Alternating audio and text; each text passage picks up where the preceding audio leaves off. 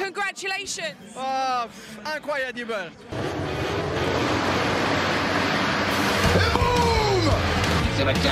Back. Loves to be aggressive, doesn't it? But in the future, happen something with you, will be a problem. I will be arrested. We don't need to shake hands. We are okay. Rossi runs him out. Rossi ran him out. There is going to be a race direction. Et bonjour, bonsoir et bienvenue à tous dans ce nouveau format de la boîte à clapper. On ne sait pas du tout s'il y en aura un deuxième, mais en tout cas, il y en a un premier. On est très content de le faire. C'est la première fois qu'on reçoit un invité et un invité de marque. Il est double champion du monde 600 Super Sport dans les années 2000. C'est un des meilleurs pilotes français de tous les temps, j'ai pas peur de le dire. Et il a commenté les courses MotoGP pendant plusieurs années, vous l'avez entendu. C'est monsieur Sébastien Charpentier. Comment ça va? Eh bien, très bien, merci, salut. euh, c'est cool de m'avoir invité et puis on va passer un bon moment. Ah bah écoute, avec plaisir, merci mille fois euh, toi d'avoir accepté l'invitation. Je suis certain qu'on va passer un bon moment, on va revenir sur plein de choses. Euh, parce qu'en en fait, euh, ce qu'on va expliquer aux gens, c'est qu'on habite dans le même coin. Et ça, si on m'avait dit un jour qu'un qu'un qu'un d'aussi fort habite à côté de chez moi, je n'aurais pas cru. Ah, la Charente, c'est une terre de, de- de pépites hein, c'est une sur, terre de champion. sur tous les domaines.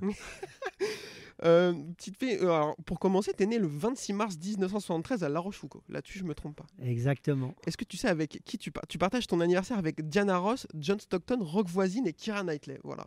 Peut-être que je te l'apprends. C'est vrai? Oui, c'est vrai. Formidable. Diana Ross, euh, je suis, euh, je suis vraiment ravi quoi, parce que j'adore. Donc, euh, j'aime la musique aussi, donc euh, ça le- tombe bien. Ah bah incroyable. Et la- le 26 mars, c'est aussi la fête nationale du Bangladesh. Voilà, j'ai appris des choses en préparant cet épisode, je suis très content. je vais commencer d'abord par le début, euh, tout simplement. Euh, commencé à, quel- moment ça a commencé pour toi cette passion et à, quel moment ça t'a touché entre guillemets?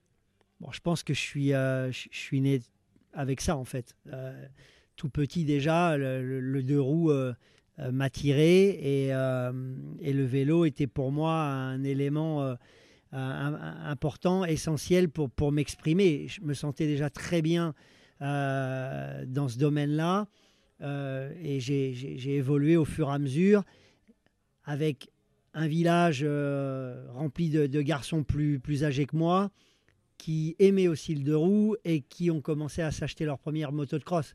Donc effectivement, dès que j'ai pu euh, en, voilà, en chevaucher une, euh, bien évidemment, Tu t'es pas euh, j'attendais que ça, quoi, que les copains me disent, allez, on va te faire essayer, quoi. Et là, euh, bah, il s'est passé un truc. Mais j'étais complètement déjà euh, euh, animé par ça au, au plus profond de moi. Donc, j'ai- évolué au fur et à mesure, bien évidemment, avec l'âge aussi, qui te permet plus ou moins de, de pouvoir accéder à ta première mobilette, entre guillemets, ton premier scooter, tes premiers tours de roue sur, sur piste. Et ça, à quel âge ça tes premiers tours de roue sur piste? Mais 14 ans, quoi. En fait, c'est, en fait je me suis rendu rapidement euh, euh, compte que euh, ça allait vite sur la route et que, et que c'était pas, c'était pas un gage de sécurité et que je, je me mettais en danger, quoi. Donc, il a fallu rapidement ben, prendre un tournant différent qui a été d'aller sur, sur, sur des pistes de karting pour s'essayer, quoi. Ok, ok. Et là, euh, ben là j'en ai rencontré d'autres. Et là, je me suis dit, mais ouais, non, mais c'est ça que je veux faire. En fait. Alors, en fait, c'était ma, ma question suivante. Je, à quel moment tu décides de lancer et d'en faire ton métier? C'est dès que tu as essayé, grosso modo, tu t'es dit que tu avais envie de faire ça. ouais, dès, ouais, dès que j'ai- essayé, bien sûr que je saoulais la famille avec ça. Euh, et puis, euh, c'est vrai que l'accès aux pistes de karting, euh, j'en parlais euh, récemment avec euh, Sébastien Poirier, le, le nouveau président de la Fédération française de moto. C'était c'était quand même quelque chose d'assez facile. Et à partir de là, tout de suite, je me suis senti un peu comme chez moi. Et là, je me suis fait remarquer parce que à ce moment-là, je rencontre des personnes sur le circuit de karting qui faisaient déjà le championnat. Et cette fameuse personne, Michel Pellizotti, me dit écoute, euh, tu devrais venir t'essayer, il reste deux manches du championnat de France, euh, amène-moi ton, ton cyclo, je vais un peu voir ce qu'on peut faire dessus. Et Trop bien. voilà, vi- vi- viens quoi. Donc je pars euh, et je me fais plus que remarquer. Et de là, en fait, j'ai le team Maté avec les- le soutien de Bidalo Ok. Qui m'offre euh, voilà, un contrat, euh, une machine de rêve avec un vrai soutien euh, officiel. Et c'est parti. Et en fait, en 89, je fais mon premier championnat de France que je remporte. D'accord, alors ça, c'est pas des infos que j'ai trouvées, donc je suis très content que tu abordes le sujet. c'était il y a longtemps, mais l'histoire, elle, elle est comme ça en fait. Je commence mes tours de piste en 87, euh, comme ça, 88. 88, euh, je vais faire les deux dernières manches. Ok. Et 89, 9 du coup, ouais. je fais le championnat euh, complet que je remporte en groupe 1 Ok. dans le team Maté euh, Bidalo, Donc tout, MBK. tout de suite, euh, direct, euh, Ouais, t'as- t'as remporté Ouais, le tout de championnat. suite, ouais, je- je- c'est vraiment, je pense, fait pour ça sur le papier. Et de là, je passe pas en groupe 2 puisque je passe directement en groupe 3 euh, dans le team officiel Bidalo aux côtés des, des ténors de l'époque. Ok. Euh, Philippe Pelletier, euh, que j'ai revu il n'y a pas longtemps d'ailleurs sur le salon euh, de la moto à, à Lyon. On était ravis de, de- de se revoir. Une personne que j'apprécie énormément, qui a fait aussi de belles choses dans ses championnats 50 à l'époque. Ok. Et, euh, et puis, ben, je fais champion, champion de France junior groupe 3. Je gagne quelques courses dès la première année. D'accord, ok. Et en fait, je passe ensuite directement en 125 en 91. Ok, donc direct, donc ça c'est le championnat de France, on est d'accord. Oui, je suis pas resté longtemps en cyclo en fait. En 50, ouais, ok. Ouais. Donc juste 89-90, t'es champion les deux fois. Ouais. Et après, tu passes en 125 en 91. Et donc là, c'est sur quel type de circuit? Euh, là, euh, c'est tous les circuits du championnat de France avec, avec le team Reflex, avec euh, Yves Carlo comme patron, avec les 125 RS Honda. D'accord, ah oui, d'accord, Voilà. ok, ok. Donc- Belle machine ça. Donc effectivement, euh, un passage très court en 50, mais on y reviendra après puisque j'y suis un peu retourné. Euh, mais non, la, la- la- la vie, quoi, il y a des hauts et il y a des bas, et particulièrement dans une carrière de, de sportif. Ah oui, ça c'est sûr. De toute façon, on va en reparler parce que de ce que j'ai pu voir sur euh, ta carrière après en super sport, effectivement, c'est fait de haut, de bas et de rencontres, si j'ai bien compris, mais tu vas nous détailler ça. Euh, après, alors moi, la- la première étape que j'ai, c'est euh, sur ta carrière, c'est quand tu es champion 500 CB Cup en 96. Ouais. Entre les deux, du coup, entre 91 et 96, c'est de la 125. Alors entre 91 et 96, justement, non. 91 et 92 de la 125, Ok. avec euh, voilà, des, des- des belles places et notamment une belle victoire euh, à, à Pau-Arnos devant euh, Olivier Jacques et, et Régis Laconi. Excusez du peu. Non, non, c'était cool. Et puis, euh, ce qui m'a valu ensuite des- de- voilà, d'être sélectionné euh, pour l'équipe de France en- sur le projet 250, l'équipe de France Grand Prix. ok. Euh, très rapide, mais malheureusement euh, très frais ce jour-là. Et la chute est éliminatoire et je tombe, euh, je tombe bêtement, pas vite, mais la chute est éliminatoire. Ah. Donc, euh, ouais, ah, donc effectivement, ça, ça change un peu la donne. Je fais la Coupe Yama en 93. Ok. Voilà. Puisqu'après, je fais tout sur Honda, mais il y a Ouais, eu. euh, Jusqu'à voilà. 93, euh, ok. Il y a eu. euh, il y avait, y avait pas beaucoup d'options pour moi. Je pouvais pas reprendre le championnat de France euh, sur une Honda en 93 parce que manque de budget. Ok. Les réflexes ne, ne pouvaient plus, euh, ne pouvaient plus euh, continuer. Et là, bien, je dis, on va quand même 94-95 euh, devoir trouver une solution puisque rien. Et là, je refais ces deux années-là euh, chez Doppler Compétition en 50 cm3. Ah d'accord, ok. C'est là que tu dis tu y retournes après. J'y retourne, on gagne. Et puis après, il y a Yves Carlo qui revient quand même à la charge et qui me dit euh, écoute, euh, ça m'ennuie. euh, voilà, on a fait les deux années en 125, 91-92. Mais euh, voilà ce que j'ai à te proposer pour 96. On monte une, une équipe avec Guigna Baudet Ok. et tu vas faire la CB 500 Cup. Donc ça c'est du championnat de France encore. Non, c'était une coupe de marque en fait, Ah oui, ok. à l'intérieur du championnat de France. Ok, je comprends. Mais euh, et parfois en dehors. Mais euh, c'était un projet formidable, une aventure euh, juste exceptionnelle. Et, c'est- et- et c'était fun. Je m'é- je m'éclatais vraiment au guidon de la CB500. Alors, c'est- en plus, c'est une moto qui est réputée pour être hyper maniable, très abordable pour les gens qui commencent la C'est piste. j'imagine que ça. sur ou quand il y a 30 mecs qui ont la même moto, effectivement, ça doit être assez fun. Exactement. Donc il y avait beaucoup de monde. Euh, il y avait voilà deux séries, la série A, la série B.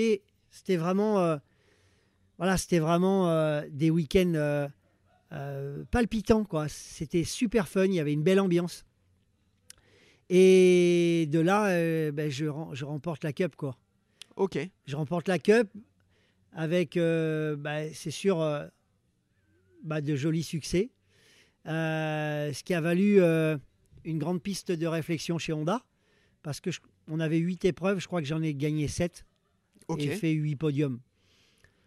Et de là, euh, le grand patron d'Honda France, à ce moment-là, Pierre-Laurent Chauvet, euh, se dit mais on va pas, euh, on va, on va pas le mettre en, en 600 promo sport.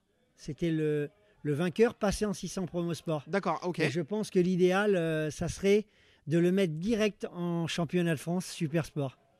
Ok, ah oui, donc direct, t'as grillé une étape et t'es passé tout de suite chez les pros, entre guillemets. Oui, en 97, je passe directement au championnat de France.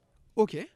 Alors moi, ce que je- ce que j'ai trouvé, c'est que euh, en 97, tu vas participer à une, une marge, une manche du championnat d'Europe à Brands Hatch, que tu vas gagner devant un gars un peu connu après, qui aura un peu de succès, qui s'appelle James Tosland. qui avait gagné aussi la Cup 500 D'accord, de son côté, c'est ça? euh, de son côté. Ok. En fait, on est voilà, on, on se retrouve. euh, Moi, je me retrouve pour ma première fois à Brands Hatch et surtout en championnat de France 600 Super Sport. Je me retrouve sur un circuit euh, diabolique. Ah ouais. Alors, Euh, voilà, avec des montées, des descentes. euh, tu es, en plein milieu des bois, vraiment des, des sensations très fortes. il est incroyable. En tout cas, Incroyable. il a l'air incroyable. J'ai jamais mis les pieds dessus, Vraiment, mais- ça, ça reste un de mes circuits favoris. Et je me retrouve à aller là-bas avec des petits moyens, mais avec euh, voilà, une moto que j'appréciais et, euh, et un désir très fort en moi de, de montrer euh, ce que j'étais capable de faire en dehors du championnat de France, puisqu'on arrivait aussi à, à gagner en championnat de France D'accord. cette année-là. Ok. Et on part à Brands Hatch. Et bien évidemment, je découvre le circuit. Et là, bagarre de dingue en course. Sous la pluie, si je me suis dit. Non, sur le sec. C'était sur le sec cette fois, d'accord. Sur le sec. Et là, euh, bah, on, gagne. Donc, euh, ça, ça a montré qu'on avait euh, voilà, le potentiel, que l'équipe était quand même bien, bien structurée, même si on manquait de moyens. Mais sous les couleurs d'Onda France, je remporte, bah, je- pour moi, une, une des premières grosses courses. Parce que c'était aussi en même temps que le championnat du monde Superbike. Donc, tu avais tous les teams qui étaient là pour avoir euh, quand même un œil sur. euh, En termes de visibilité, que ce en- soit pour voilà. toi ou pour le team, c'est- incroyable. T'as quand même un œil sur, euh, sur la relève, quoi, sur un petit peu tout ce qui, tout ce qui était en train de, de- de se passer à, à côté du, du championnat du monde. Quoi. D'accord.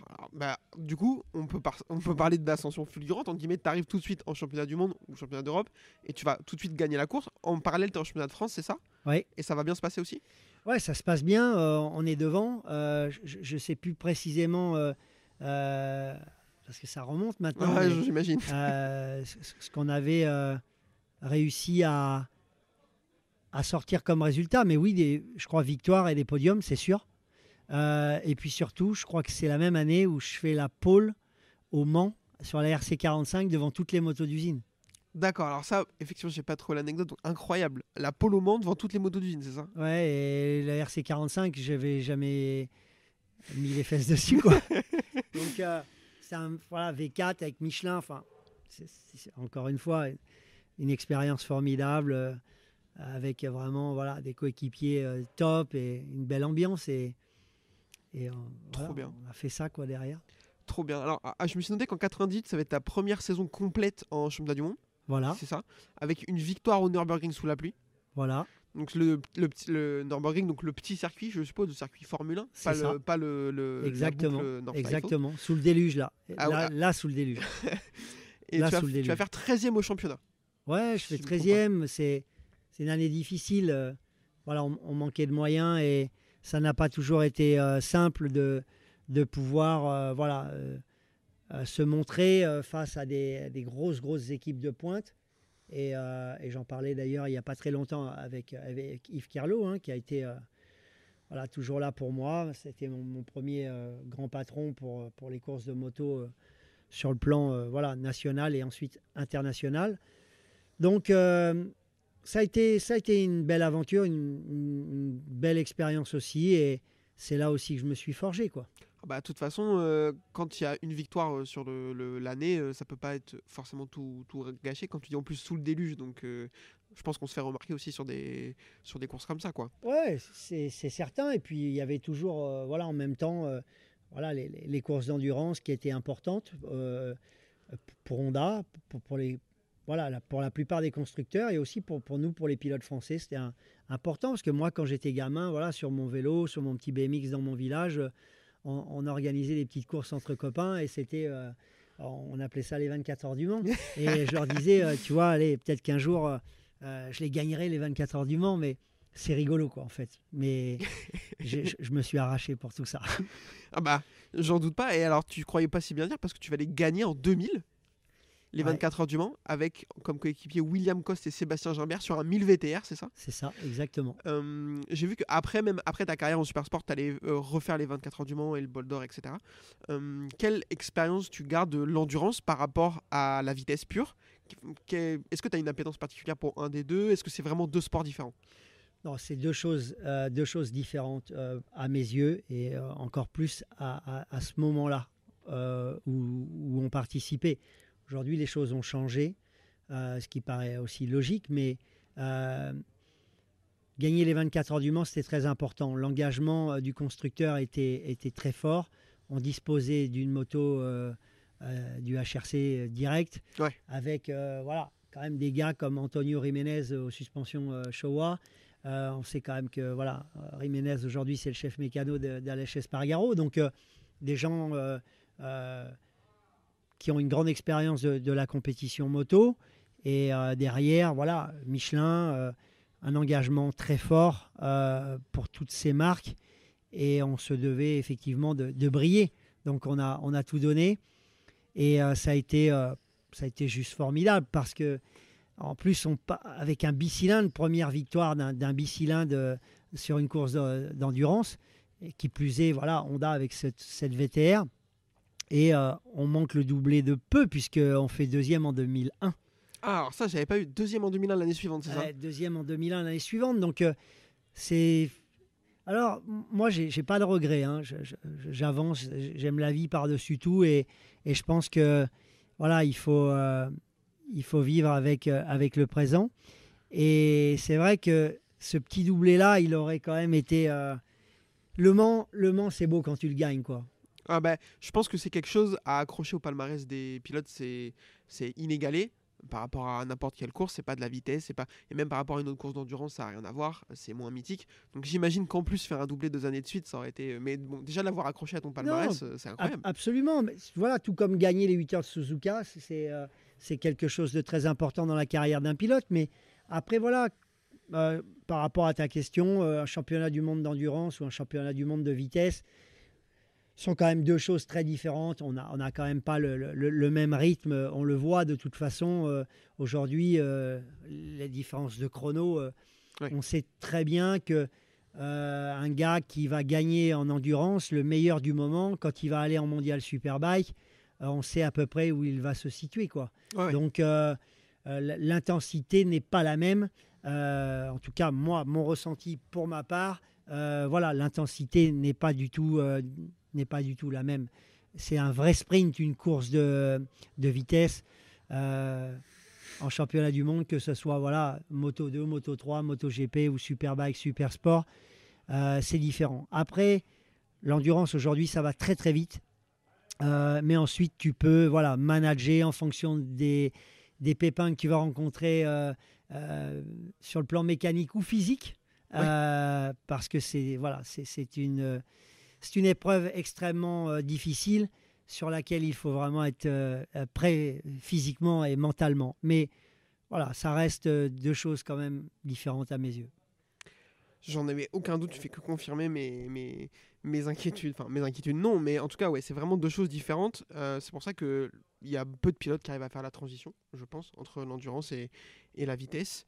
Euh, derrière, j'ai noté que jusqu'à donc 2003, tu vas signer pour Honda Claffy. Entre les deux, ça va être un peu plus euh, euh, difficile, entre guillemets, de trouver un guidon sur le long terme.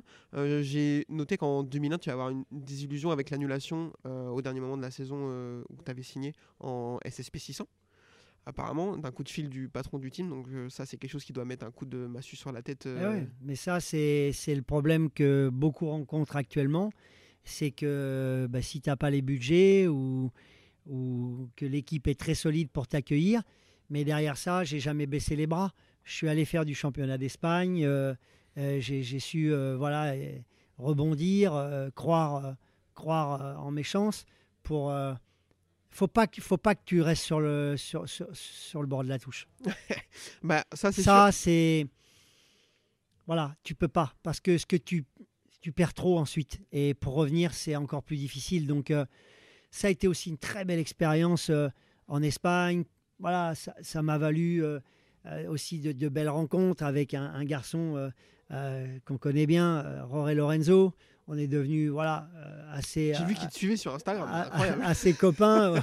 Et Marore, c'est un mec cool, c'est un, un- un fort caractère, mais voilà, c'est sûr que quand je suis allé en Espagne, c'était pas facile parce qu'il y avait, y avait du gros niveau, je connaissais pas les circuits espagnols, et ça, voilà, je me, je, je me suis imposé. Et lui gagnait en 125. D'accord. Et en fait, voilà, moi pour lui, j'étais le, le petit Français qui venait et ben, je gagnais les courses. Donc euh, à partir de là, t'as pas le, t'as pas le même respect. euh, Bien sûr. des, des, des autres, tu vois. Donc, euh, non, c'est chouette. Ça, ça a été, voilà, des, des- des moments euh, très forts. Mais encore une fois, il faut, il faut rien lâcher.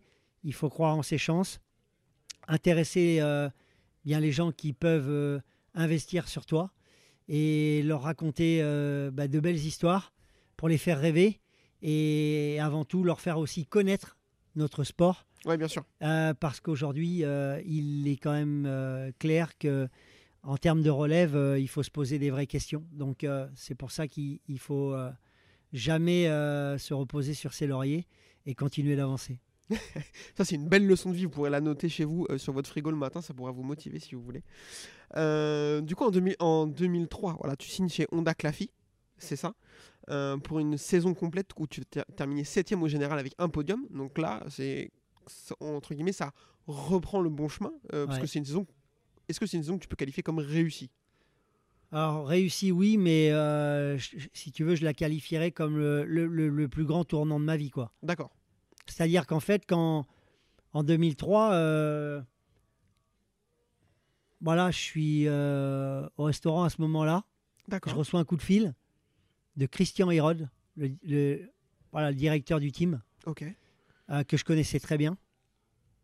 Après nos, nos années un peu complexes en, en championnat du monde 600 euh, euh, avec le team Honda France. D'accord, ok. Et lui s'occupait du team Honda Castrol avec un certain James Tosland à l'intérieur.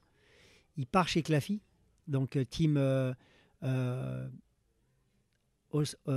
pardon, j'allais dire australien, autrichien-allemand Ok. hein, un mélange plutôt, plutôt excellent, avec des personnes très compétentes. Et là, un fameux Jean-Luca Jean Scalvini, D'accord. qui venait des Grands Prix 125, Décide de, de ne pas poursuivre l'aventure euh, du 600 Super Sport.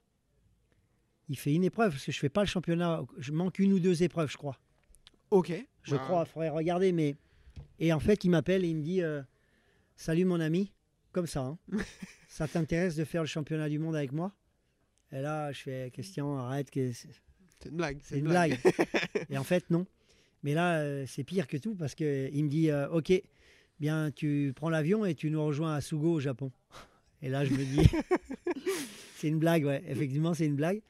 Euh, et en fait, je fais mon sac et je prends le train et je monte à Charles de Gaulle et je prends mon avion pour, euh, pour Tokyo.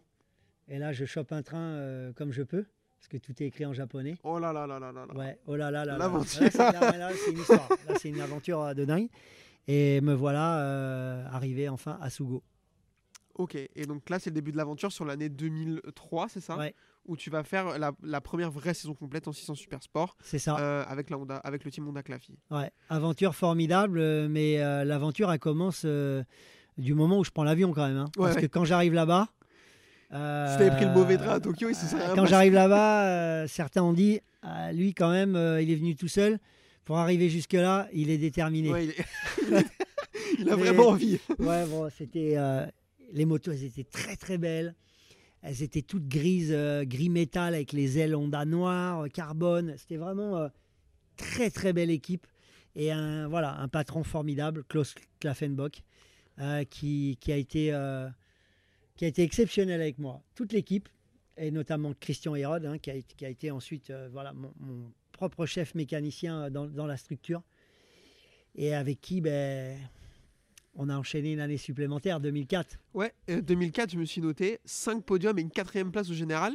Euh, malheureusement, pas de victoire encore. Mais euh, déjà, c'est quand même très belle saison. Quatrième place au général, c'est très très propre. Euh, pour le coup, euh, là, tu as capitalisé ce voyage au Japon. Là, euh, Ouais, je- non, j'ai capi- capitalisé. Merci, merci. Et, et euh, ben, dans, dans, dans l'arrière euh, de celle de la Honda Tenket euh, de Karl Meugeridge, très Ouais.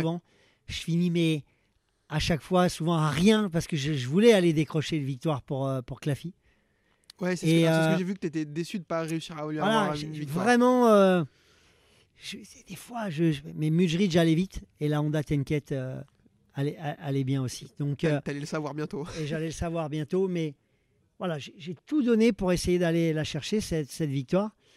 Et des fois, putain, il manquait vraiment. c'est- c'est- je, je te, je te- je te le dis, hein, c'était une histoire de, de, de- de millième, de dixième. Il manquait pas grand-chose. Mais ça a été, euh, ça a été une, une année super cool.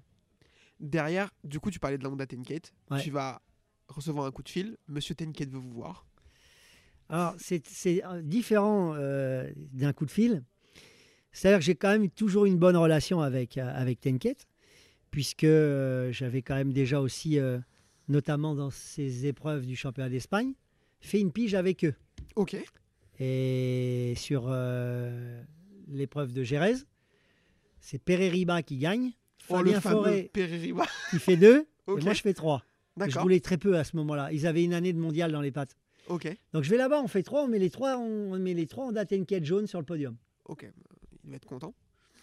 Donc ça c'était plutôt cool. Et euh, de là euh, vient cette relation. Donc euh, je termine l'année 2004 et là j'entends taper à la porte de mon camping-car et euh, Monique, qui se, néerlandaise, qui s'occupait euh, de toute l'intendance de l'équipe Tenket Honda, me dit euh, Sébastien, il y a Gerrit Tenket qui veut te voir. Donc dis-moi si tu es disponible, on t'attend dans l'hospitality. T'allais pas dire non à ça. Et en fait, je, je sortais de la douche. Je, je dis, ok, pas de problème, je, je m'habille et, et je viens. Et en fait, euh, je, je jump sur le scooter et j'arrive là-bas. Ils me reçoivent. euh, Voilà. Et là, ils me regardent et ils me disent, écoute, euh, dis-nous euh, ce que tu veux. Et en fait, on, on- te prend, on te veut vraiment dans l'équipe. Ah oui, donc vraiment, il te voulait. C'était Ouais, pas. c'était, voilà.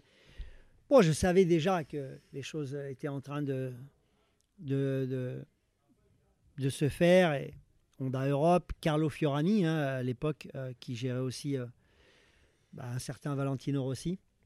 Donc, euh, ils étaient- les Italiens ont, ont quand même été toujours très, très, euh, très proches du championnat du monde Superbike, Supersport.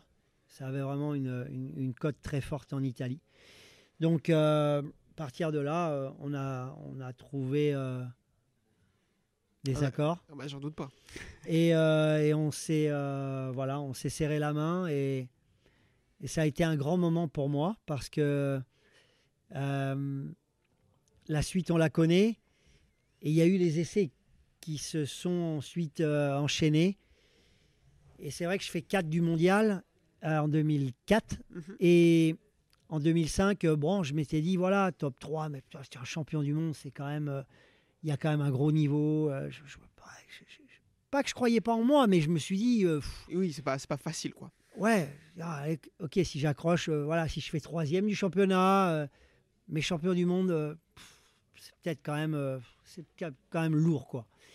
Et là, après les premiers essais, la tournée espagnole sur les, nos essais hi- hivernaux, là, quand j'ai vu un peu ce que j'arrivais à faire, je me suis dit, bon, euh, là, faut peut-être que je revoie un peu euh, ce que objectifs à la hausse, quoi. Ouais, ce que j'avais prévu. Et, et là, je, je me mets vraiment aussi à faire un, un énorme travail sur ma, ma prépa physique, Ok. voilà, mentale et aussi euh, diète, tout, tout ce qui était diététique. En fait, le, voilà, le, le- le- le- les entraînements vélo à côté m'ont aussi euh, voilà, euh, montré que on pouvait s'améliorer. Et je pense que le sport moto est devenu aussi euh, voilà, une autre histoire. Et que si tu n'es pas prêt physiquement, euh, ça Ah. sert à rien de t'aligner. quoi. Ça, ça, je suis bien d'accord. Euh, tu- ouais, 2005, du coup, moi j'ai noté la consécration parce que là, tu vas écraser tout le monde. 9 podiums, dont 6 victoires. Et tu vas aller rafler le titre avec la Honda Tenket. Là, c'est entre guillemets le pic. Enfin, en termes de niveau, il n'y a pas grand monde qui peut te toucher euh, sur, en 2005. T'es- tu, tu, tu marches sur l'eau. Ouais, c'est. Voilà, j'avais tout pour réussir. euh, ma vie, euh, mon équipe, la manière dont j'abordais les choses, mon passé. J'avais quand même déjà voilà, pas mal de pas mal d'expérience à, à- mon actif. Donc, c'est sûr que quand tu as entre les mains euh, la meilleure équipe, le- le- voilà, la, la meilleure moto, euh, les pneus me plaisaient beaucoup. On, on travaillait beaucoup le développement avec Pirelli. Donc, euh, moi, j'ai donné, voilà, j'ai donné tout ce que j'avais parce que je sais que j'aurais pu passer complètement à côté, quoi. Donc, j'ai tout donné, ouais. J'ai tout donné. Bah, pour le coup, là, euh, vraiment, euh, quand on regarde, le, le- je vous invite à aller regarder les, les- les- les- les tableaux avec les classements, etc. Il y a une domination très claire en 2005 et en 2006, même si 2006, ça va être un peu plus compliqué parce que tu vas te blesser. Ouais, Si elle, je est, me- elle est compliquée, la- la- l'année 2006, sur la blessure, sur la blessure euh, sévère, mais je dirais que pour moi, elle, est encore plus forte parce qu'au moment où je me blesse, j'ai j'ai quasiment 50 points d'avance. Ah. Et la moto me plaisait encore mieux. J'étais encore plus fort dans la tête. Euh, franchement, le millésime 2006, c'était vraiment, vraiment, euh, vraiment terrible. Et euh, voilà, cette sale chute en essai à, à Brno, en République tchèque, où j'ai quand même failli aussi quand même y rester parce que sur le moment, à l'infirmerie du circuit, euh, ils décèlent rien de spécial à part une, une fracture clavicule, mais fait, ils voient pas que j'ai le, le bassin complètement pété Ah, en L. et que, euh, et que je reste dormir sur place, mais que je suis quand même en train de faire une hémorragie interne, quoi Ah, oh, oui, et que je reprends l'avion le lendemain et que j'arrive à la clinique de la Défense et, et le, voilà, le chirurgien, le docteur Antoine, qui, qui- qui s'est occupé de moi toute, toute ma carrière, euh, me dit là, c'est sévère, la situation est grave. quoi. Ok. Au scanner, euh, là, c'est une autre histoire. quoi. Ah, donc là, ça va être un premier coup, entre guillemets, d'arrêt au moral et au physique que tu vas prendre, c'est ça hein? Ouais, je prends un coup, mais euh, je prends un coup, je suis super bien opéré. Euh, lou- très lourde l'opération, hein, c'est 7 Ok. ou 8 heures d'opération. hein. D'accord, ouais, effectivement. Mais dans la foulée, il m'envoie euh, à Cap-Breton en réduc. Ok. et j'arrive à recourir un mois après sur le même circuit. À Brno. Ouais, je crois que je, je décroche une onzième place, mais compliqué, Alors- très très compliqué. C'est ça, alors, si je me trompe pas, quand tu te blesses, c'est la septième épreuve du championnat. Sur les six premières, t'en gagnes 5 et tu fais 2. Ouais, c'est ça. C'est pour ça. Je... T'es vraiment parti pour euh, faire une Marc Marquez 2000, euh, 2014 ou Bah, 2019. en tout cas, euh, je suis parti pour, pour, pour, aller pour aller chercher le deuxième titre. C'est pour ça que après le centre de réduc, après avoir été bien opéré, après le centre de rééducation, d'ailleurs je reste à Cap-Breton euh, euh, en permanence pour, pour, pour, pour, euh, pour activer les choses. Et après, je dois me reconstruire, retrouver, retrouver vraiment euh, toutes mes capacités pour pouvoir à nouveau regagner. Ouais. Et là, j'ai quand même un coéquipier euh, du nom de Kenan Sofoglou qui était pas attendre. Ah, c'est sérieux. Ouais, voilà, si j'allais dire sérieux et en plus pas un temps sur la piste. En dehors, je sais pas, mais sur la piste, en tout cas, c'était pas un non. Alors, en dehors, euh, Kenan, c'est une, voilà, une personne adorable, euh, tout, tout comme, tout comme Toprak. hein. C'est euh, des garçons euh, attachants qui donnent tout, quoi. Qui n'ont rien eu dans leur vie, quoi. Honnêtement, Quand tu les vois s'entraîner avec des vieux R3 Ah, mais délabrés et c'est- tout, tu te dis, eux vraiment, ils font ce qu'ils ont. ouais, quoi. non, non, non, mais là, là, ça- là c'est pas oui, mais quoi. C'est pas, c'est pas, pas les pleureuses. hein. là, c'est moi, j'ai vu des choses. Après, voilà, très, très grand respect en- en- entre Kenan et moi et.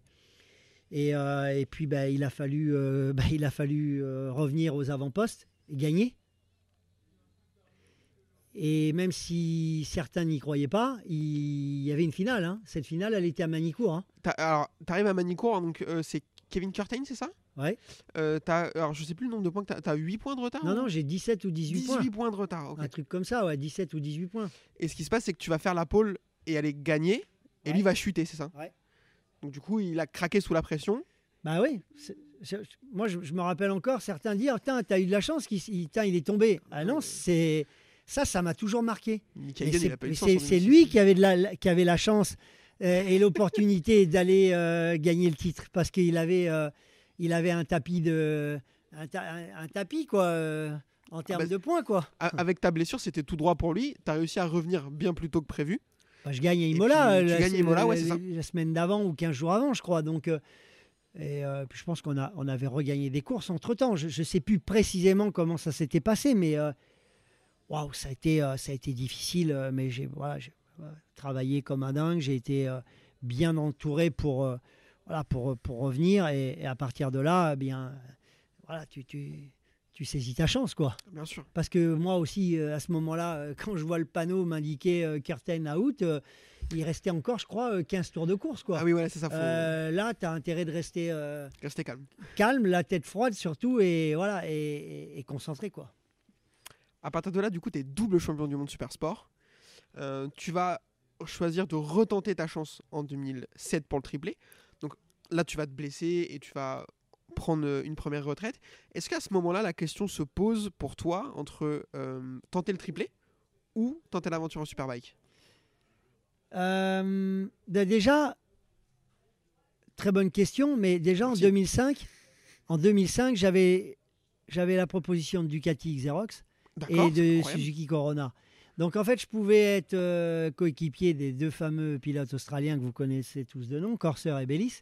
Mais euh, bon, voilà, l'âge, euh, Honda, nouvelle moto, nous on aimerait bien, Honda, on veut, te- voilà, nous on veut te garder. Voilà, c'est, la famille hein, pour moi, Honda. euh, on en reparlera un peu plus tard, mais Ouais. c'est une grande, grande, grande aventure et, et, et qui- et qui continue. Donc, alors oui, quoi faire? Ben, Je pars faire le doublé. Mais là, le triplé, c'était, C'était beau. concernant ta question, euh, c'était mal engagé. J'ai eu beaucoup de mal avec la nouvelle moto. C'était vraiment un millésime complètement différent, la 2007. Ok. J'ai eu beaucoup plus de mal à m'adapter à cette machine comparé à Kenan. Et rapidement, euh, rapidement, euh, j'ai, quand même fait, euh, j'ai quand même fait des choses euh, pas terribles sur 2007. Et j'ai vu aussi que euh, après ma blessure, avoir été chercher les deux titres, euh, j'étais papa de, voilà de, mon petit Mathias euh, qui est grand maintenant, mais qui est né en 2002. Euh, J'avais passé la trentaine. Je me voilà, je me suis dit bon, j'étais sur des, voilà des pistes de réflexion. Et en même temps, je ne sais pas si j'avais voilà encore le niveau pour aller gagner des courses en 2007. D'accord, ok. À ce moment-là, en 2006, quoi.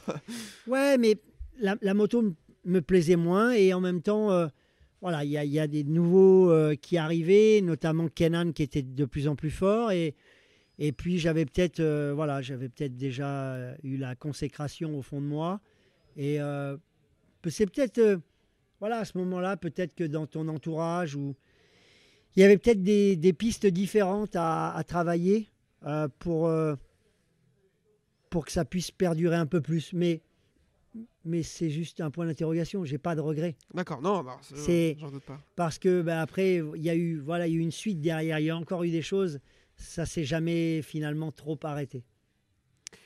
Euh, au final, il y a assez peu de champions euh, du monde français de vitesse. Il y en a 13. Euh, donc, toi, tu donc, es un de ces 13. Est-ce que tu as, en tête les autres? Moi, je les ai sous les yeux. Ça te fait une compagnie euh, quand même assez intéressante pour le coup. Olivier Jacques, Johan Zarco, Fabio Quartararo, Voilà, bien sûr, Mike Dimeglio, Arnaud Vincent, bien sûr. Euh, Christian Saron, Ouais. Fabien Forêt, Fabien Forêt, Luca Mayas, Lucas Mayas, Stéphane Chambon, Stéphane Chambon aussi. Sylvain Guintoli en Superbike. Exactement. Euh, je crois que c'est Jean-Luc Tournade euh, Ouais, à l'ancienne C'est à l'ancienne, Voilà. bien avant. et Patrick Ponce. Exact, Voilà. exact. Ça fait une compagnie quand même. Ouais, c'est chouette, c'est chouette. On a, on a quand même voilà, un, un beau, beau palmarès en France. Donc, euh, voilà, il faut continuer. Il faut pas lâcher parce que euh, voilà, la relève, elle est, la relève, elle est quand même euh, assez maigre pour le moment, donc il faut, il faut être réaliste et J'ai l'impression que le seul, alors sans compter Fabio Quartararo qui est assez jeune en MotoGP, le, le seul espoir qu'on a aujourd'hui s'appelle Johan Gimbert, j'ai l'impression, qui va tenter l'aventure en Moto 2, en CEV Moto 2 cette année. Mais derrière ça, alors il y a Guillaume Planck, Bah oui, oui. voilà qui en, alors je crois qu'il est en CEV lui Moto 3. ouais, exactement, dans mm. l'équipe Monlo Ouais, et ça. aussi sur la Rookies Cup, Exactement. puisqu'il sort de la First Bike Academy. hein. D'accord. Donc en fait, euh, ce qu'il a fait en ETC, en European Talent Cup, euh, voilà, maintenant, euh, il, a, il a cette belle aventure euh, euh, face à lui, puisqu'on on est, on est, voilà, moi, je m'en occupe aussi quand même un petit peu de, de, de Guillaume et, et de Gabin. Donc, euh, puisqu'on a créé au- au- autour de, de la famille Planck euh, une structure pour pouvoir, euh, bien évidemment, accompagner ces jeunes talents, euh, puisque aujourd'hui, les tickets sont payants. Donc, euh, si tu n'as pas d'acteur financier derrière, euh, ça va être compliqué de pouvoir sortir les talents de demain, quoi. Ah ça c'est sûr. Parce que ce sont des guidons payants. Donc euh, on espère effectivement que de ces trois noms-là ou d'un autre, euh, un, un jeune français On l'espère, on l'espère. Mais bon, voilà, parmi les noms cités, et il y en a d'autres qui vont, qui vont éclore, et il faut, il faut être là pour les soutenir, parce que c'est, c'est, c'est une belle aventure, mais qui est très très dure. Euh, derrière ça, tu vas entamer une, une autre carrière, celle de consultant euh, auprès de Eurosport avec euh, le légendaire Rémi Tissier. Comment ça s'est fait? Alors, de manière très simple aussi, mais il y a eu quand même, je tiens à le rajouter, euh, 2008 et 2009, je m'occupe du team Tenket Junior C'est vrai, c'est vrai, je me le suis noté en plus. et, et- et on fait, euh, voilà, on fait, euh, on fait euh, deux fois vice-champion d'Europe avec Maxime Ok. et champion d'Europe 600 Superstock avec Gino Rea. Ah oui, Gino Rea, ok, ok, ouais. Voilà. Et on fait aussi le bol d'or avec Jean-Michel Bale en 2008 avec la Honda Motor J'ai noté que tu avais été coéquipier de Jean-Michel Bell au bol d'or, effectivement. Voilà. ouais.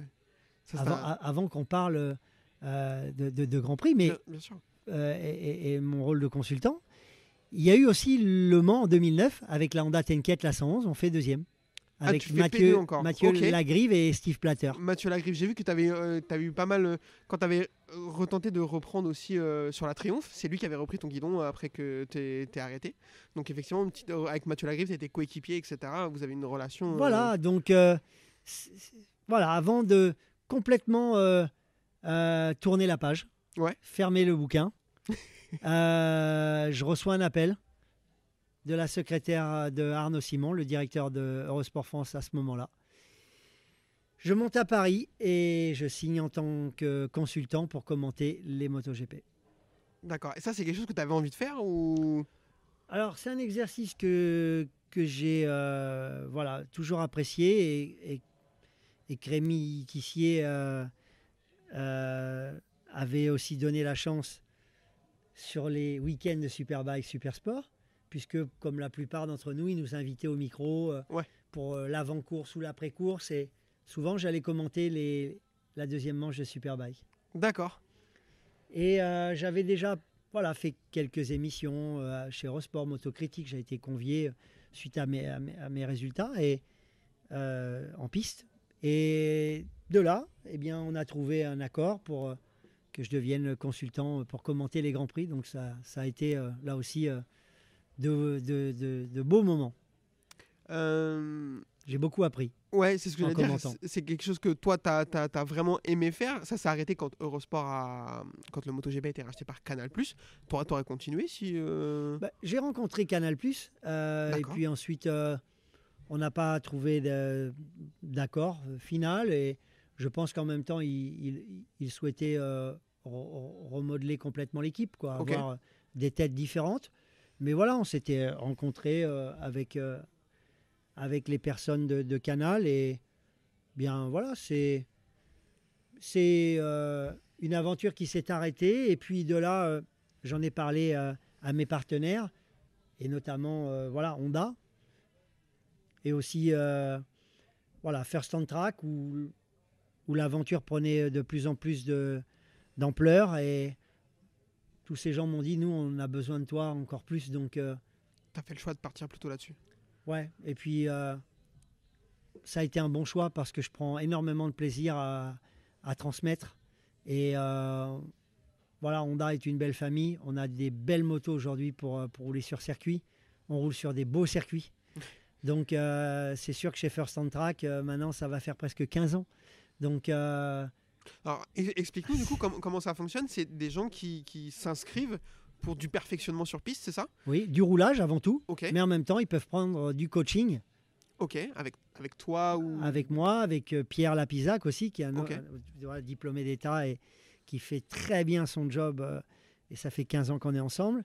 Ensuite, il y a aussi Mathieu, il y a aussi le patron, euh, Ludovic Génestier, qui coach aussi. Puis quand on a besoin d'extra, euh, ben, par exemple, on, on prend Bernard Rigoni, l'ancien patron de la compétition chez Honda, qui, du haut de ses 70 ans, euh, nous fait encore du très très bon travail. Donc, euh, c'est euh, c'est en, pleine en, en pleine expansion. Quoi. Depuis euh, voilà, nos champions français, euh, le dernier en MotoGP, euh, bien évidemment, et le premier en France, Quartararo, Ouais, ouais. euh, bien, ça a créé euh, une, une belle émulation et on a de plus en plus de monde. Et aussi des performances de, de Johan, hein, qu'il faut saluer, hein, bien évidemment. hein. Johan fait à Zarco un, un super boulot. euh, euh, voilà, et très très belle et grande carrière.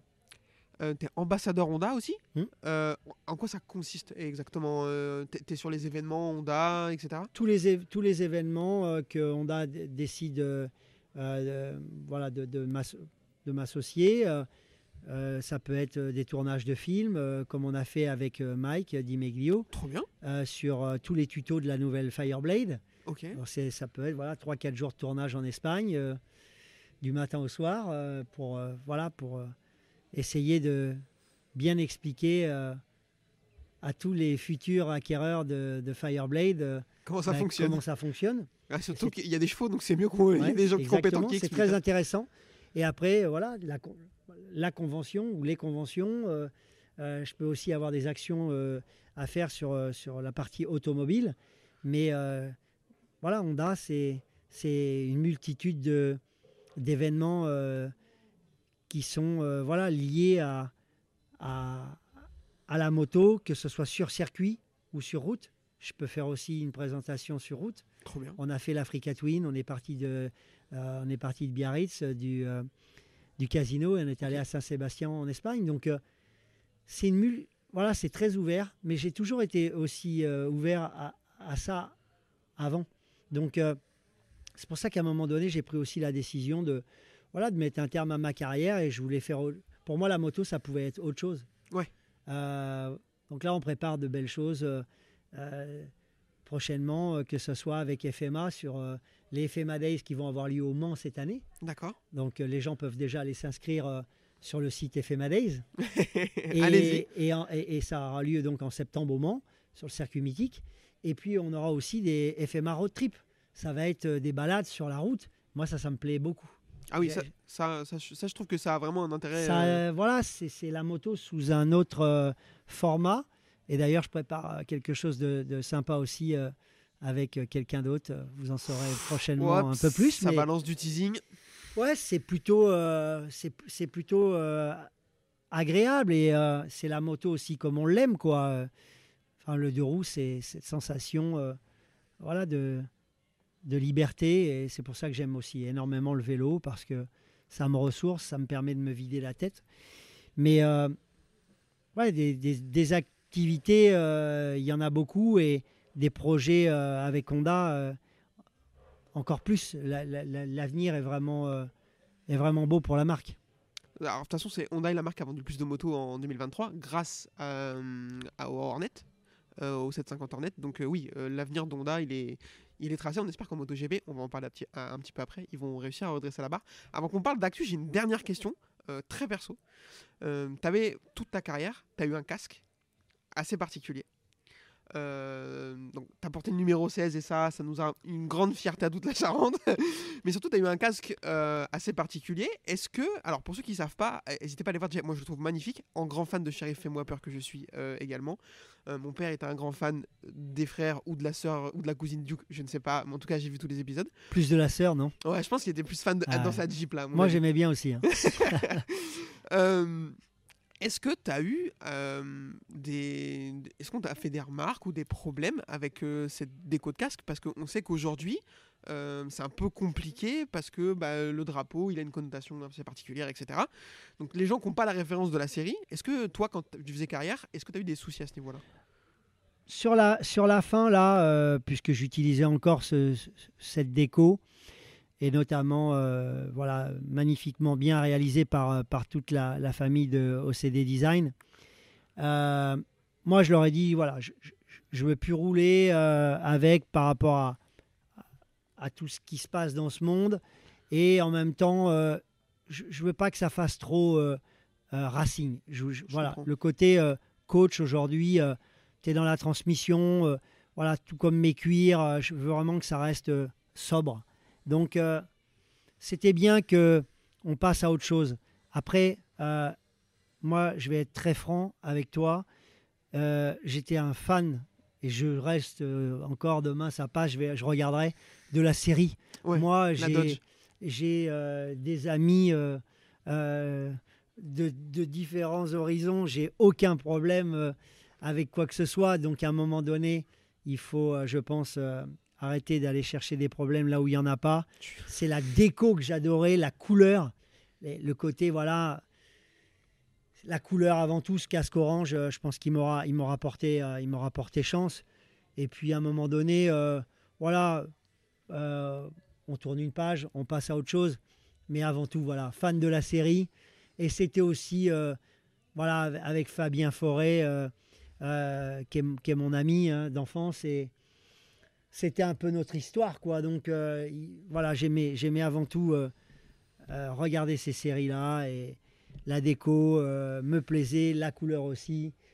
Le reste, ça n'avait rien à voir avec tout ce qu'on peut s'imaginer. Et quel dommage d'ailleurs, parce que finalement, c'est peut-être les gens qui s'imaginent ça qui sont peut-être euh, pas sur la bonne voie. Quoi. Oui, bien sûr. Non, mais Voilà. moi, je suis d'accord avec toi. ce- cette déco, elle est incroyable. Si j'avais une Dodge Charger, elle serait orange avec le drapeau dessus. Et puis, puis, certain. puis, puis- puis voilà, c'est le côté, ces gros 01 sur les portes. Ouais. Ah, moi, ça les, me plaisait. soudées, quoi. les portes soudées. les portes soudées, les gros 01. Bon, euh, euh, on a quand même fait avec la fille. euh, ah, ils ont fait venir un Dodge Charger. On avait fait une déco, une, moto spéciale en 2004 à Assen. Ah oui, Bon, ok, d'accord. voilà, les, les- là-bas, euh, on sait que les Pays-Bas sont aussi. euh, euh, ça passe, ça passe par là-bas, tu, tu vois, les homologations, les voitures et tout. Et on connaissait un gars qui avait un Dodge Charger, mais authentique, quoi. Le gars, il est venu, on a fait des photos. euh, euh, voilà, il y avait, il y avait une nana, une, voilà, une, une jeune néerlandaise euh, toute belle qui était, qui s'était déguisée en Daisy Duke. Bon, euh, ouais, c'est. Moi, j'aime bien écrire des histoires, quoi. Ouais. Tu vois, sinon, c'est un peu, c'est un peu platonique. Je comprends, je comprends. Incroyable. Euh, je te propose qu'on parle d'actu maintenant un petit peu parce que tu m'as dit avant qu'on commence que tu suivais encore. Donc, et moi j'ai très envie d'avoir l'avis d'un champion comme toi sur l'actualité Superbike et MotoGP. Donc j'ai quelques petites questions. Euh, on va commencer par le Superbike. La saison qui arrive s'annonce, à mon sens, palpitante entre le transfert de Toprak sur la BM, l'arrivée de Johnny Ray sur la YAM, euh, le Lest qui va être euh, demandé de porter à Alvaro Bautista, l'arrivée de Nicolo Boulega qui fait des super, tu m'en parlais avant le début, des super essais, le retour de Yannone, Petrucci qui est toujours là, etc. Qu'est-ce que tu attends de cette saison? Est-ce qu'elle elle t'intéresse autant que moi? Euh, absolument. Euh, je, je- suis, bien évidemment. je, je- regarde. je- Oui, oui, c'est c'est chouette. Et puis, il y a un niveau de dingue. Les courses, elles sont, euh, elles sont riches en, émotions. Ça, change tout le temps. euh. Et puis, derrière, voilà, la, performance des machines. Euh, Toprak qui arrive sur la voilà qui, arrive sur la BM donc là ça va être à suivre de très très près et puis euh, les, les- les- débuts très impressionnants de, de Nico Boulega. Gros talent, euh, champion super sport qui bascule direct sur la superbike et qui, euh, qui écrase comme ça. euh, ça Les essais d'hiver là, ouais, il a été Ouais, très fort. là, je pense que quand tu commences comme ça direct, bien évidemment, il faudra pas se blesser. Parce que c'est le point le, le- plus important chez un pilote moto, la blessure. Mais il impressionne. Il impressionne et je pense que dès les premières de roue, pardon, dès les premiers tours de roue, quand tu, quand tu, euh, quand tu fais ça, ça présage de, de grandes choses derrière. Euh, moi, j'ai une question un peu sur, euh, sur Toprak et sur les pilotes de manière générale. Moi, j'étais en plus, j'étais, je suis un peu moins. je pourrais être du Superbike, je suis un peu plus de loin. Je suis allé quand même à Manicourt l'année dernière. Il m'a impressionné visuellement, ce qu'il est capable de dégager, c'est incroyable. Euh, il a fait une énorme bagarre en manche 2 avec Rinaldi. Il a fait un freinage de fou furieux à Johnny Ray en, en- manche 1. Et pourquoi on l'a pas vu en GP Est-ce que c'est un problème d'opportunité ou est-ce qu'il a été un peu mal conseillé par euh, Kenan Sofoglou ou par Yamaha ou parce que simplement, eh ben, il est un petit peu juste en termes de niveau pour aller se battre avec, euh, avec les autres. C'est vraiment. je, pe- je pense que c'est deux, pilotages très différents. Il a été convié à des tests. Ça n'a peut-être pas été suffisamment euh, bon pour euh, pouvoir euh, valider son entrée dans une top équipe. Après, je pense que s'il y avait encore, comme à l'époque, une course en Turquie sur le, le Ah oui. le superbe tracé, Istanbul hein. Park là, il est incroyable. Ce, Voilà, où Lorenzo s'était sacrément blessé Ouais. aux chevilles. Ça serait peut-être différent, parce qu'il ne faut pas, faut pas écarter euh, tous les aspects politiques aujourd'hui, euh, notamment dans, dans ce sport, et dans tous les différents sports d'ailleurs. Mais euh, sacré talent, c'est sûr que de toute façon, si tu regardes bien tous les Turcs là, tu peux les, les citer, regarde comment ils pilotent et, et voilà, c'est leur, c'est leur, leur façon de, de s'entraîner, leur, leur détermination. C'est sûr que quand tu regardes Toprak, là, tu te dis euh, comment il, comment il, comment Ouais, il non, fait pour rester dessus. Quoi. c'est un Mais- affolant. Kenan était déjà comme ça? Après, tu regardes, tu regardes euh, Alors, le petit en Moto 3, c'est pareil. c'est- hein. Alors c'est ce que j'allais dire. Nous, on, on, on parle du coup de pas mal de motos motos en moto aussi, notamment le Denis Ondiou. Euh, je suis pas un énorme fan euh, de sa personnalité. Je trouve qu'il, quand il fait des signes aux pilotes derrière lui et tout, je trouve qu'il en fait un peu trop. Ah, mais qu'est-ce qu'il est fort Je- Cette année, je crois que c'est dans le dernier tour à Barcelone, euh, dans le virage 10, il tente un truc, mais il y a qu'un mec de l'académie de Sofoglou qui peut tenter ça, c'est pas possible. Il tente d'en prendre 10 d'un coup au freinage et tout. Il est, et je pense que cette année en Moto 2, je pense qu'il va être très très fort. Je sais pas ton avis sur le sujet, Ah, mais mais, je, je- je pense. Puis, puis- et puis, il prépare particulièrement bien le sujet. Donc, euh, après, voilà, cette euh, hargne, cette, euh, cette- voilà, un acharnement euh, complètement décuplé, euh, voilà, c'est. Moi, je me rappelle de batailles avec Kenan. euh, voilà. je- il avait mais pas je- envie de lâcher le bout de gras. non, non, non, non, non, mais il, il faut être comme ça. Il faut être comme ça. si tu veux, si tu veux être champion du monde, il te faut de toute façon gagner des courses. Euh, euh, alors ça, c'est arrivé hein, que certains ne le soient pas, euh, certains le soient sans gagner de course, Ouais. mais euh, c'est quand même, tu as Il très peu de chance. Donc euh, la probabilité est faible. Mhm. mais euh, écoute, ouais, c'est c'est des balaises à l'entraînement, dans, dans les actions qui, peuvent, qui peuvent mener en course. Si tu te font fermer les yeux quoi. Donc euh, non, je pense que je pense qu'il voilà, il, il sera bien euh, Denis en, en moto 2 et puis euh, Il est dans le meilleur team en plus chez Ajo. Ouais, ouais, complètement, complètement. Donc, à suivre de près. Et puis, pareil pour Toprak, à suivre de très très près même. Mais ça va être un, ça va être de toute façon, les championnats vont être juste magnifiques. Je, pas Magnifique. Je, je- je suis 100% d'accord avec toi. Euh, quelques questions sur le GP. Euh, on est à N plus 1 de l'arrivée des sprints. Toi, qu'est-ce que qu'est-ce que t'en penses euh, de, de ces sprints de manière générale? Bien, je pense un peu comme tout le monde. gros point d'interrogation quand même quand tu vois le nombre de, de blessés. Quand tu vois le nombre de blessés, tu peux te poser des, des questions. Et d'ailleurs, j'en parlais euh, très souvent avec des copains hein, qui viennent de sports différents, euh, qui ont été pros, euh, que ce soit en foot ou dans d'autres domaines, qui suivent la moto de très très près et qui te disent ouvertement, Pff, voilà, ces courses sprint. à force de, de les éliminer un par un, combien il va en rester Physiquement, et, ça a été et- dur, et- ouais. et- et comment, comment la Dorna va gérer ça. quoi. Donc, Donc ça, ça attire l'œil. C'est c'est un spectacle, mais parfois il faut pas non plus trop, trop en vouloir et, et, et tout perdre. Parce que moi, parfois, sur les premiers tours, je me dis, mais là, euh, ça va très très mal se finir un jour. quoi. Après, ça reste un sport à, à risque. Donc, euh, on accepte ou pas. Jacques Miller a tenu des propos différents. Maintenant, Ouais. euh, maintenant l'important aussi, c'est que pour les téléspectateurs ou pour les gens qui se, se rendent sur les circuits, c'est que euh, les grilles soient remplies Oui. et que euh, la sécurité soit aussi quand même un point euh, essentiel d'un championnat du monde moto. Quoi. Et je pense qu'on a vu les réactions de Marquez là sur les histoires des homologations et autres, euh, avec les nouvelles Ouais. arrivées euh, technologiques de d'ailerons et autres. euh, ouais, on peut se poser des questions quand même parfois. Il faut, il faut quand même euh, pas trop s'écarter. Je ne peux pas être plus d'accord avec toi. Euh, quelques questions encore sur Marquez, justement, t'en parlais. Il arrive sur la Ducati, passe de la Honda officielle à la Ducati Gresini. Donc euh, il passe du plus gros team, alors pas le meilleur actuellement, mais en tout cas le team qui a le plus d'histoire dans le MotoGP, à un petit team privé, mais qui a des Ducati. Est-ce que, d'après toi, on va revoir le vrai Marquez de cette année? Est-ce qu'il- est-ce qu'on peut s'attendre à ce qu'il roule sur tout le monde ou, ou quand même Bagnaia, Jorge Martin, ça va assez vite et ça va pas être facile pour lui?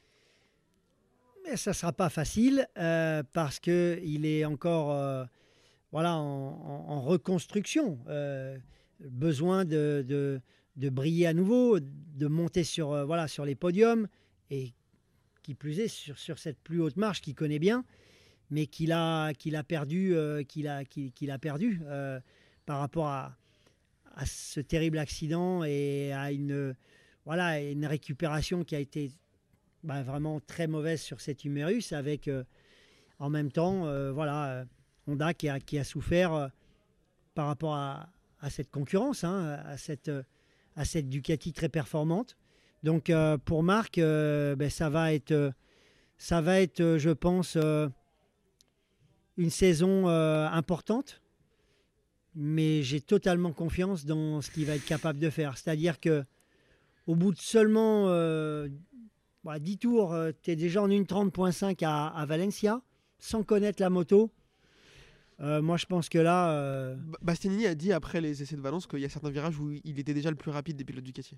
ah non, mais après, bon, les autres, ils vont très vite aussi. Et les autres, ils sont en, en pleine effervescence, c'est-à-dire qu'ils connaissent la moto, euh, sont champions ou vice-champions, ont gagné des courses régulièrement sur le podium, connaissent mieux la machine que lui. Donc oui, c'est un avantage sur le papier. Maintenant, euh, Marquez, il a une expérience euh, très très lourde et je pense très sincèrement que vu ce qu'il a démontré après seulement quelques tours sur cette moto, il va être euh, l'homme fort de ce championnat 2024. Et il Ah, va leur faire, je pense, très très mal. euh, euh, voilà, dès les premières euh, épreuves. Mais encore une fois, On le risque de blessure, voilà, ça reste toujours quelque chose qu'il faut prendre en considération. Euh, et on va croiser les doigts pour lui parce que moi, je l'ai trouvé euh, euh, très fair-play, très professionnel. Il a été vraiment, euh, Avec Honda, tu veux dire? Ouais, avec Ne pas Honda- l'annoncer au Japon, etc. avec tout le monde, euh, la classe. Moi, j'ai trouvé vraiment. euh, bon, j'apprécie beaucoup Marc et euh, c'est euh, ça. Ça n'a pas été, ça pas été facile ce qu'il a vécu ces, ces derniers mois et ces dernières années. Ça, Donc, on peut lui souhaiter voilà que du bon. Et puis, voilà, la route, elle, elle est encore longue, donc il a des choses à, à démontrer. Et, et puis, on ne sait pas euh, demain. euh. Ouais. avec lui, euh, tout est possible. Alors, j'allais le dire pareil, tout est possible. Mais si ça marche vraiment d'entrée, ça va être.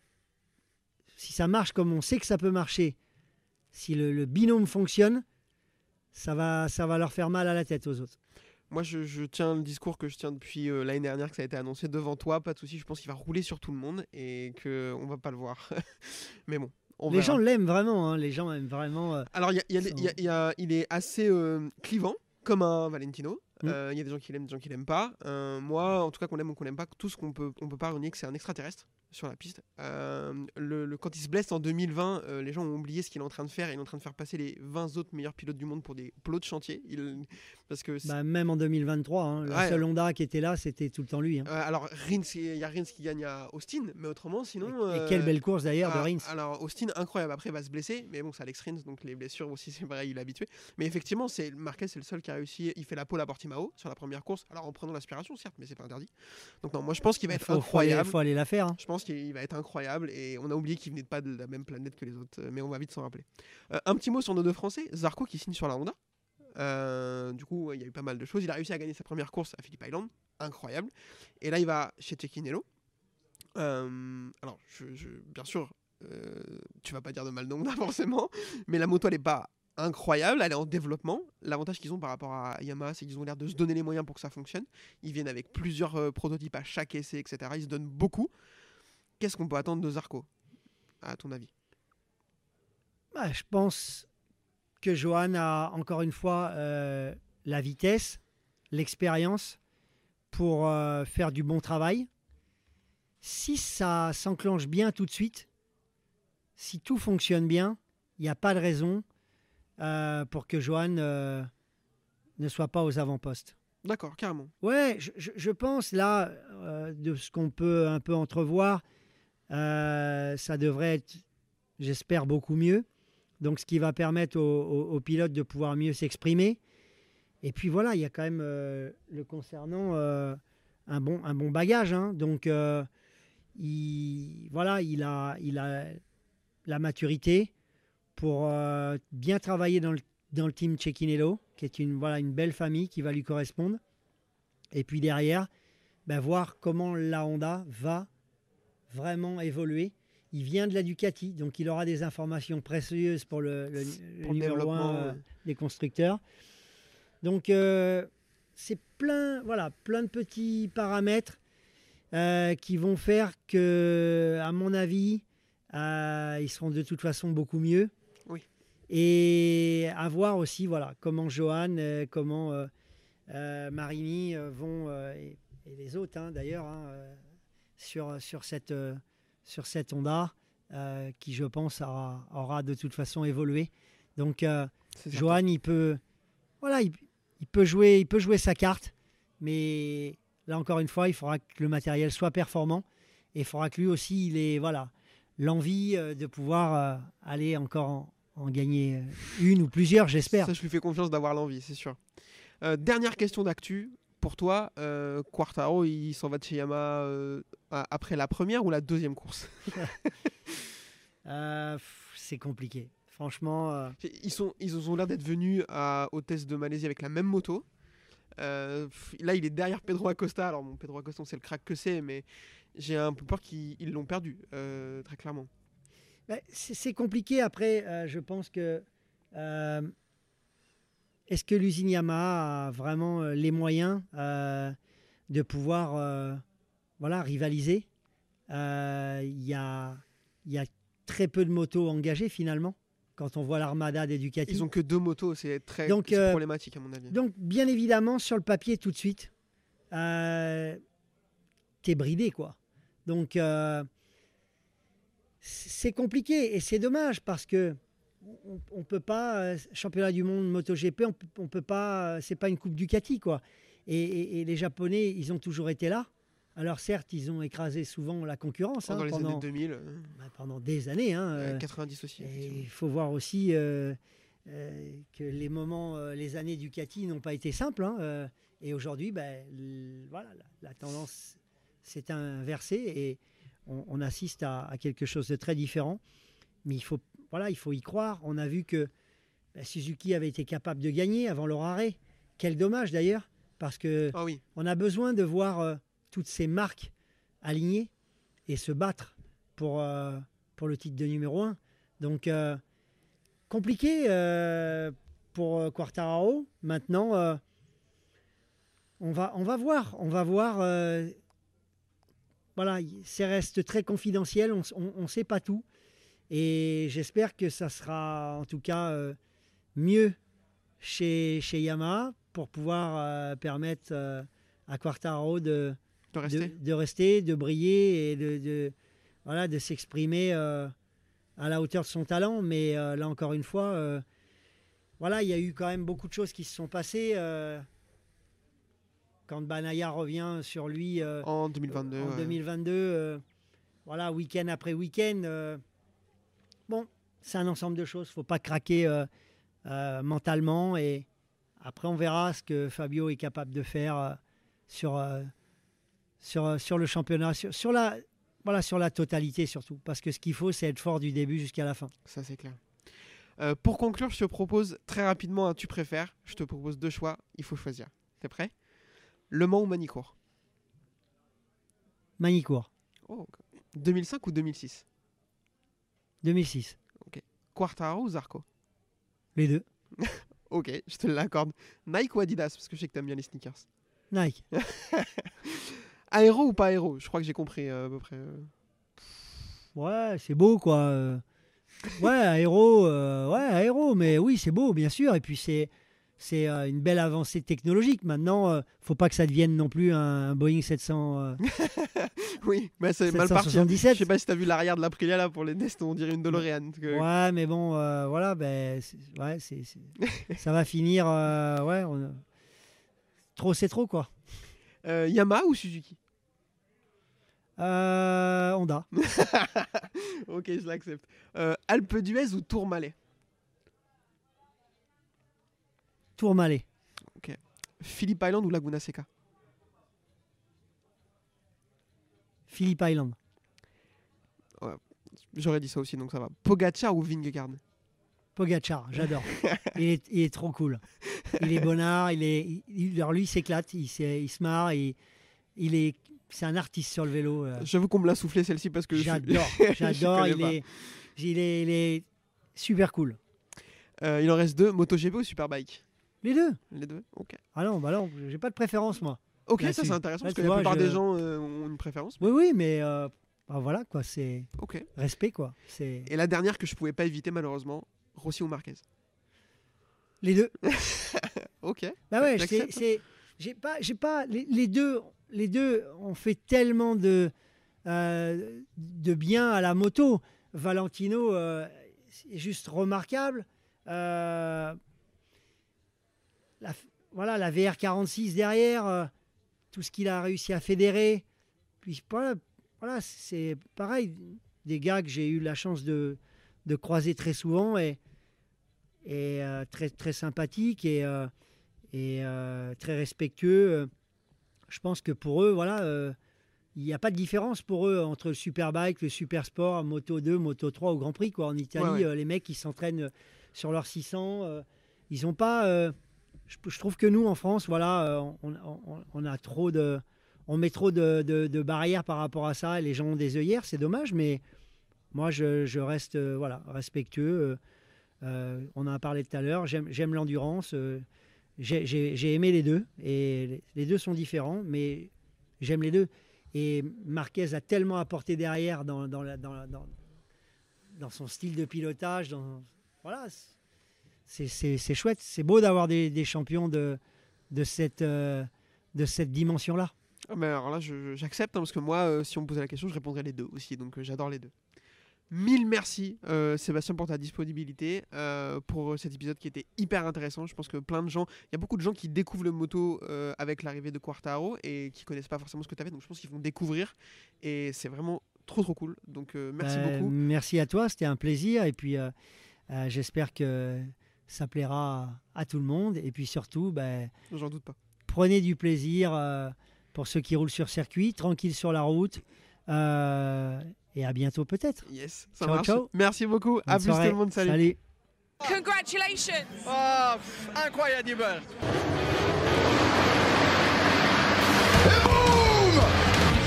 fights back. Loves to be aggressive, doesn't it? But in the future, happen something with you, will be a problem. I will be arrested. Do we don't need to shake hands. We're okay. Rocky, Rocky now!